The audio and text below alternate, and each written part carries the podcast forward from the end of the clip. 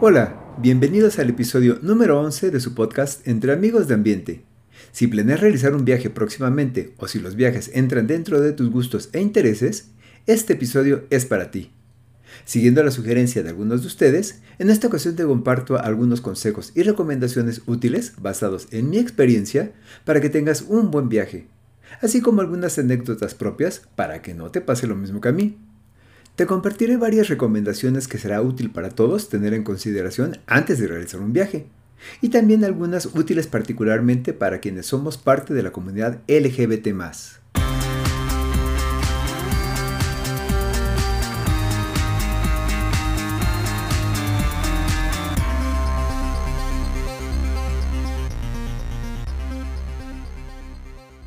Yo soy Javi Martínez. Muchas gracias por escuchar Entre Amigos de Ambiente. En este podcast tratamos temas de interés principalmente para la comunidad LGBT, temas de conocimiento, de cultura, de ayuda para quienes comienzan a abrirse camino en este ambiente, así como de reflexión y de recuerdos para quienes llevan tiempo en él. Si no eres miembro de esta comunidad, pero eres familiar o amigo de alguno, aquí puedes escuchar información que te ayudará a entenderlo y apoyarlo. En este podcast nos gusta ser incluyentes, por lo que somos Buga Friendly. Todos son bienvenidos.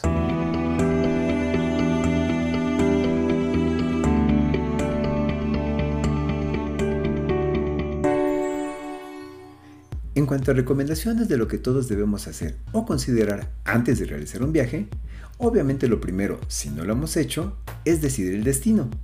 Para ello debes considerar lo siguiente tus gustos e intereses, tu presupuesto, tiempo disponible o duración que puedes o quieres dedicar al viaje, época del año en la que quieres viajar, sobre todo para tomar en cuenta el clima en ese lugar cuando estarás por allá, el tipo de ropa que debes llevar, y si el lugar es muy turístico, las tarifas de hoteles, vuelos y demás, ya que éstas suelen elevarse considerablemente en temporada alta. Te puede ser útil utilizar alguna app de clima en la que puedes consultar el clima por ciudad para cualquier lugar del mundo, en especial unos días antes de tu viaje, para que cheques cómo está el clima por allá y cómo estará cuando estés ahí. Si el clima es lluvioso en el lugar a donde vas, es conveniente que incluyas un impermeable o paraguas en tu equipaje. Los paraguas que se hacen pequeños son muy útiles, ya que puedes llevarlos contigo a todas partes en una bolsa o morral, y te pueden servir tanto para protegerte de la lluvia como del sol. Solo recuerda ponerlo en el equipaje que documentarás, ya que no te permitirán subirlo a la cabina en el avión. Si te gusta viajar por tu cuenta o prefieres hacerlo mediante un agente de viajes. Toma en cuenta que ambas alternativas tienen sus pros y sus contras. En cuanto a tus gustos e intereses, hay que considerar si prefieres lugares de playa o de ciudad, lugares para divertirte o para conocer ya sea por su belleza, su cultura o su fama. Buscar información en Internet, así como videos en YouTube, que hablen de los lugares que quieres visitar puede ser muy útil para decidir los sitios de interés para ti y el tiempo que podrías pasar en cada uno de ellos. En cuanto al presupuesto, debes considerar que algunos destinos son más costosos al viajar en temporadas altas como en verano, Semana Santa o Año Nuevo, lo que muy probablemente elevará los costos de tu viaje. Si piensas viajar en México, los destinos de playa pueden ser más caros en general y sobre todo en temporada alta. Los destinos de ciudades y pueblos no cercanos a playas concurridas generalmente serán más económicos. Por ejemplo, si quieres hacer un viaje de cultura, conocimiento, diversión, contacto con la naturaleza y de un costo no elevado, una opción muy recomendable es un recorrido por Chiapas, ya que tiene todo, bosques, selvas, lagunas, cascadas, ríos, playas poco concurridas, pueblos mágicos, zonas arqueológicas, museos, etc. En cuanto a destinos en el extranjero, países de Latinoamérica y Europa del Este pueden ser más accesibles que países de Europa Occidental, Asia o Norteamérica. Pero el destino no solo encarece el viaje por los precios en el lugar, sino también por la distancia o lejanía, ya que los vuelos serán más caros, sobre todo en temporadas altas. Si quieres mayor libertad y calma para conocer a tus tiempos y de acuerdo a tus gustos, lo mejor será viajar por tu cuenta, pero deberás invertir un buen número de horas en la planeación, investigando sitios de interés, su ubicación, distancias entre los mismos, medios de transporte disponibles, determinar los lugares que quieres visitar, el tiempo que deseas pasar en cada uno de acuerdo a lo que puedes y quieres hacer ahí, la ruta a seguir, es decir, el orden en que los visitarás. elegir ciudades en donde pernoctarás y número de noches, de acuerdo a los sitios que visitarás desde ahí. Forma en la que te transportarás de un lugar a otro, tanto dentro de una misma ciudad como entre las diferentes ciudades. Finalmente, deberás hacer las reservaciones de hoteles, vuelos y trenes. Si por otro lado prefieres solo pagar y que alguien más se encargue de todo, puedes hacerlo contratando un tour mediante una agencia de viajes, pero debes tomar en cuenta que ellos determinarán el ritmo del viaje, que por lo general es muy acelerado y exhaustivo. Es decir, tratarán de cubrir la mayor cantidad de lugares en el menor tiempo. Las desventajas principales son que será muy cansado. Usualmente implica levantarse muy temprano todos los días, acostarse a dormir tarde, visitar los sitios que ellos tengan planeados en el tour e incluirán visitas a tiendas de souvenirs o artesanías con las que ya tienen convenio de comisiones, sin que necesariamente sean las más convenientes o interesantes para ti. Y los tiempos que te permiten en cada lugar para conocer o recorrer por tu cuenta casi siempre son insuficientes. Sin embargo, contratar un tour organizado por una operadora de viajes también tiene sus ventajas. No inviertes tiempo en la planeación, conocerás más lugares en el mismo tiempo que si el recorrido lo haces por tu cuenta si se requieren visas, en la mayoría de los casos ellos las tramitan. El costo suele ser menor comparado con lo que te costaría el viaje en un recorrido y hospedaje similar si lo planeas tú mismo, ya que ellos consiguen tarifas de mayoristas tanto en el hospedaje como en la transportación. Ellos te llevarán a todas partes, así que no tienes que preocuparte por el transporte. Si contratas el tour ya organizado, procura hacerlo directamente con la operadora de viajes o con una agencia seria y confiable. El costo será el mismo, pero lo importante es que no te vayan a quedar mal. A este respecto, te comparto una mala experiencia que vivimos dos amigos, mi pareja y yo, en nuestro primer viaje a Europa. Contratamos los servicios de un supuesto amigo o conocido de uno de los amigos que fue con nosotros y que tenía una agencia de viajes. Íbamos muy contentos y emocionados, pues era nuestra primera vez en Europa, al menos para mi pareja y para mí. Abordamos el avión y llegamos a Europa. En el aeropuerto de Madrid recogimos una camioneta cuya renta se había realizado desde México mediante esta supuesta agencia de viajes, y hasta ahí todo bien. Pero al llegar al hotel, que se supone ya estaba pagado, nos informaron que sí estaba hecha la reservación, pero no se había realizado el pago.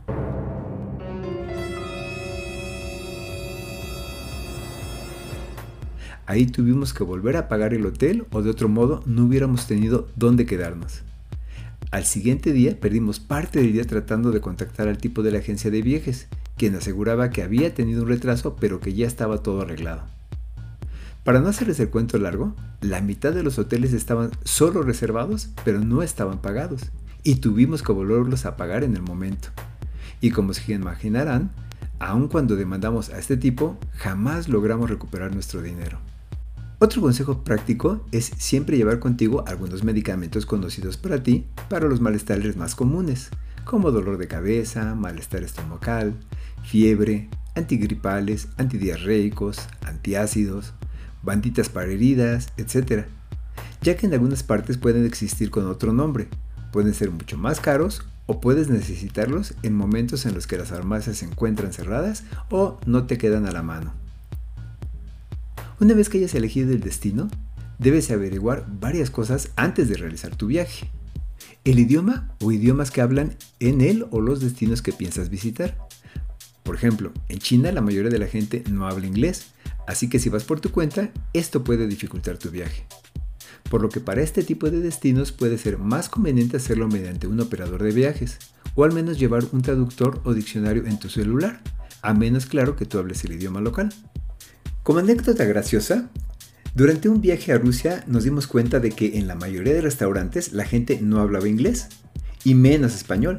Así que la última noche que teníamos que cenar cerca del hotel, vimos que había varios lugares de comida por ahí, pero en todos los menús estaban en ruso, por lo que decidimos ir a un Burger King, pensando en que si no nos entendían, al menos podíamos señalarles el menú que queríamos de los paneles que generalmente tienen detrás de las cajas.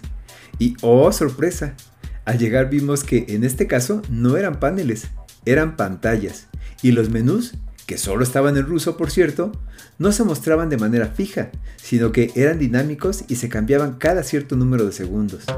Así que ya se imaginarán lo complicado que nos resultó poder ordenar una simple hamburguesa. También debes considerar las monedas y tipo de cambio de las mismas en cada lugar. Una app que a mí me ha ayudado para identificar monedas y tipos de cambio es Currency, la cual te muestra el equivalente de la cantidad que indiques de las monedas que tengas seleccionadas. Facilidad de pago con tarjetas de crédito, débito o efectivo. Por ejemplo, en China, casi en ningún lugar aceptan tarjetas Visa o Mastercard y menos aún American Express. Solo tarjetas chinas y pagos mediante aplicaciones móviles locales o efectivo. Pero solo en su moneda local. Generalmente los establecimientos no aceptaban dólares ni euros. A nosotros nos pasó que cuando preguntábamos en inglés si podíamos pagar con tarjetas, en restaurantes, tiendas y establecimientos, primero no nos entendían ya que la gran mayoría de las personas, al menos en este tipo de lugares, no habla inglés. Y cuando les mostrábamos alguna tarjeta de crédito Visa o Mastercard para preguntarles con señas, de inmediato, al ver la tarjeta, nos decían, no, no, no, no, no, no, no, con cara y tono de espanto. Parecía que acababan de ver un fantasma. Si se requiere de visa o visas, dependiendo de los países que quieres visitar. Para ello, debes consultar la información de sus respectivas embajadas en tu país de origen. Averigua si se requiere de la aplicación previa de vacunas, las cuales en su caso debes aplicarte en lugares que extiendan certificado válido para viajes internacionales y debes de hacerlo con un cierto número de días mínimo previo a tu viaje. Esta información también puedes averiguarla en los sitios web de las embajadas correspondientes. A este respecto, también quiero compartirles una mala experiencia que vivimos por no haber averiguado bien esto antes del viaje. Una ocasión que íbamos a visitar Colombia, Costa Rica y Panamá, en un mismo viaje, vimos que como mexicanos viajando desde México no requeríamos alguna vacuna para cualquiera de estos tres países, pero nunca se nos ocurrió verificar si las necesitábamos viniendo de otro país. Nuestro viaje inició en Colombia y cuando llegó el momento de irnos a Costa Rica, en el aeropuerto de Bogotá nos preguntaron si nos habíamos puesto la vacuna de la fiebre amarilla y contestamos que no. Así que nos aconsejaron que, dado que el avión haría escala en Panamá, dijéramos que veníamos de Panamá cuando nos preguntaran de dónde veníamos, que no dijéramos que veníamos de Colombia. Resulta que en Costa Rica exigían esta vacuna para los colombianos o cualquier persona que viniera de este país. Llegando a Costa Rica, en efecto nos preguntaron que de dónde veníamos y dijimos que de Panamá.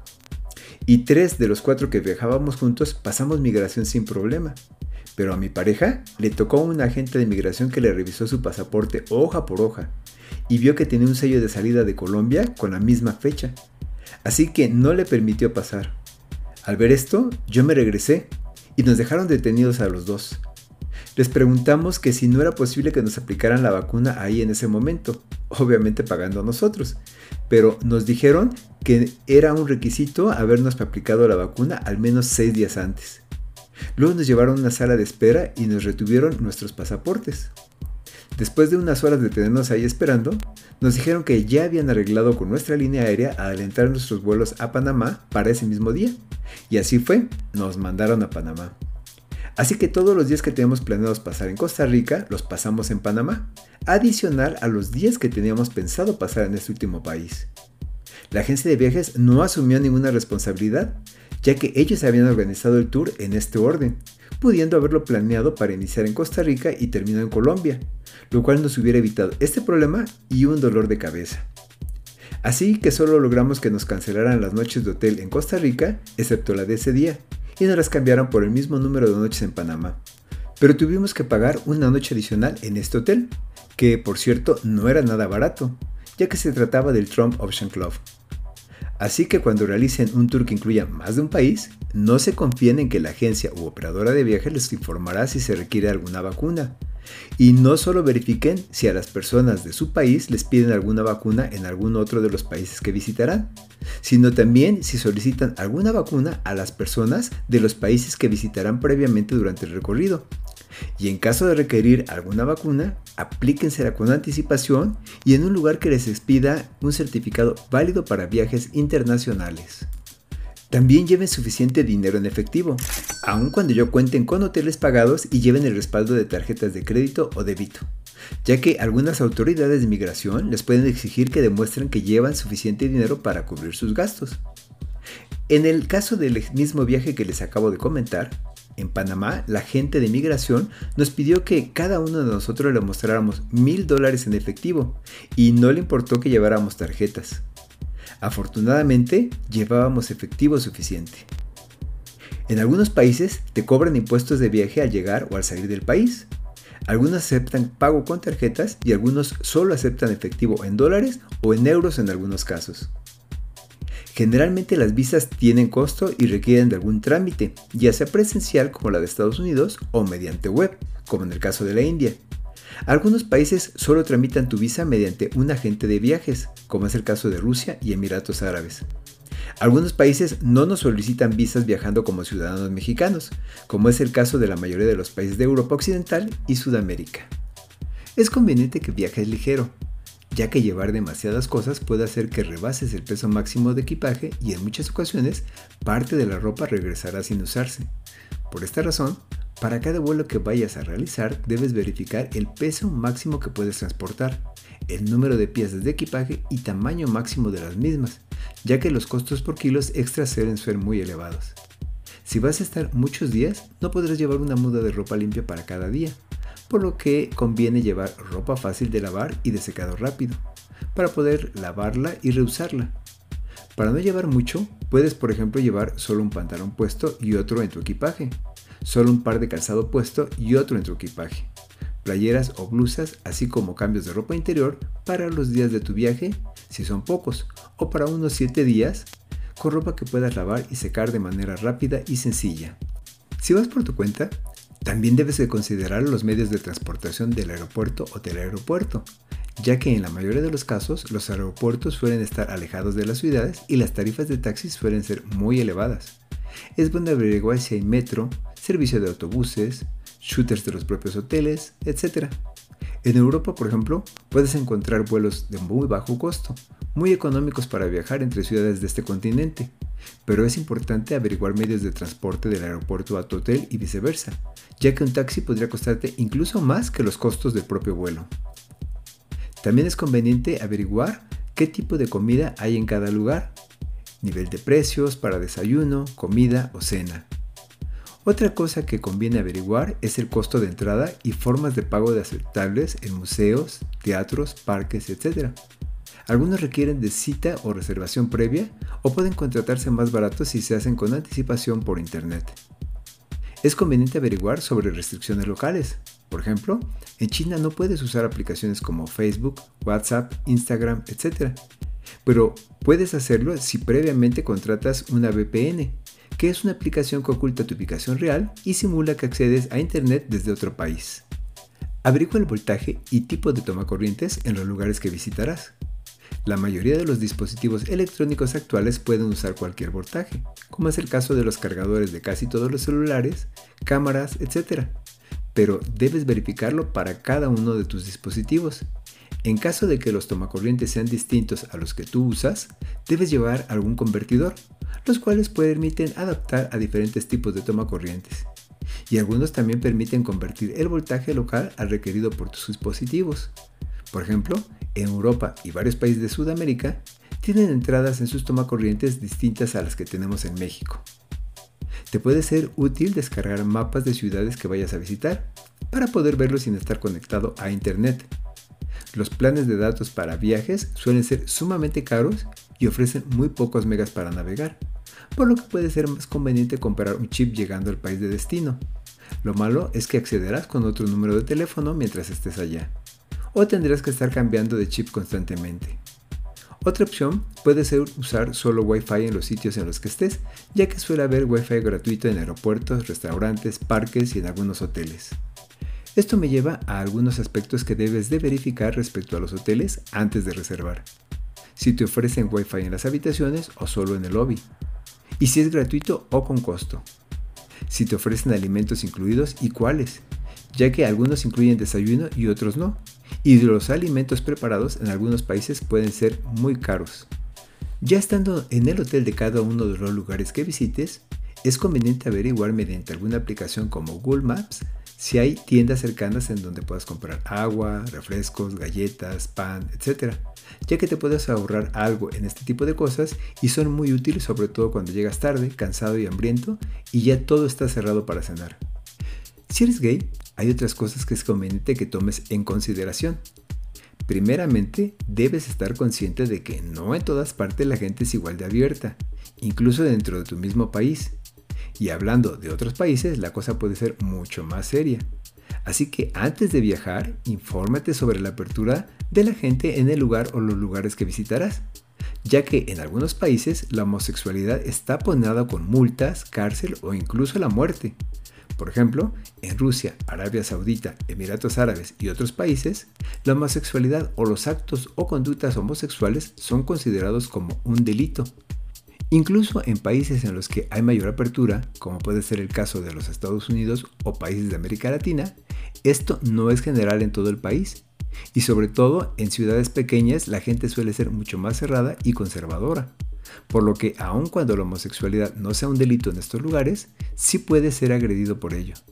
Toma en cuenta que la homosexualidad es muy mal vista en la gran mayoría de los países de Asia, África y Medio Oriente. Esto no significa que no puedas viajar a estos lugares, ya que algunos países como Rusia, China e India son ricos en cultura y arquitectura y bien vale la pena visitarlos y conocerlos. Solo debes de comportarte con educación y respeto. Este consejo en realidad aplica para cualquier lugar del mundo al que viajes. Si no conoces las costumbres de un lugar, simplemente sé educado y discreto, como lo haces o hacías con tu familia antes de salir del closet. Si quieres viajar con tu pareja y pasear tomados de la mano o darle un beso de vez en cuando, pues investiga primero y evita ir a lugares en donde esto no es permitido o podría ser mal visto. Cuando viajes a ciudades o países en donde ser gay no es un problema, una forma de averiguar el área de cada ciudad en la que el ambiente gay es más dinámico y aceptado es simplemente buscar en Google Maps por algún filtro como lugares gay, bares gay u hoteles gay y Google Maps te mostrará en el mapa de esa ciudad la ubicación de los lugares identificados como gay o gay friendly, que además de que por su concentración te permitirán ubicar el área gay de la ciudad, también te permitirán identificar establecimientos gay o gay friendly que pueden ser de tu interés para visitar cuando estés ahí.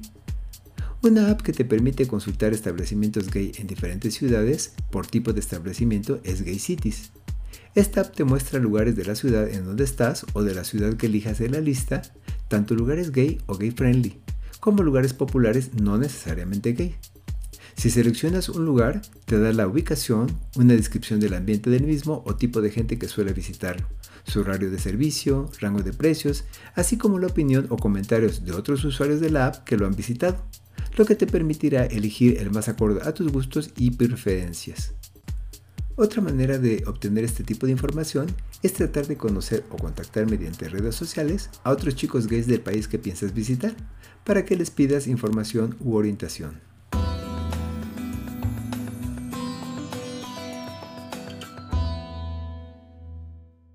Sé que mi historia no es la historia de todos, así que ya sea que te sientas identificado con la mía o tengas una distinta, si te gustaría compartirla aquí, entre amigos de ambiente, puedes contactarme a través de mis redes sociales, las cuales puedes ver en la descripción de este episodio o en el sitio de este podcast. También puedes enviarme un mensaje si quieres darme tu opinión acerca de este episodio o sugerirme algún tema del que te gustaría que tratemos. Muchas gracias por haberme escuchado en un episodio más de tu podcast Entre Amigos de Ambiente. Puedes escucharme a través de plataformas de podcast como Spotify, Apple Podcast, Google Podcast, Amazon, Anchor e iVoox, entre otras. Si te gustó, no olvides suscribirte para que te lleguen las notificaciones cada que publique un nuevo episodio. Si me escuchas por Apple Podcast, califícame con 5 estrellas y regálame una reseña para apoyarme a posicionar este podcast y hacer crecer nuestra comunidad. Sígueme a través de mis redes sociales, Facebook, Twitter e Instagram.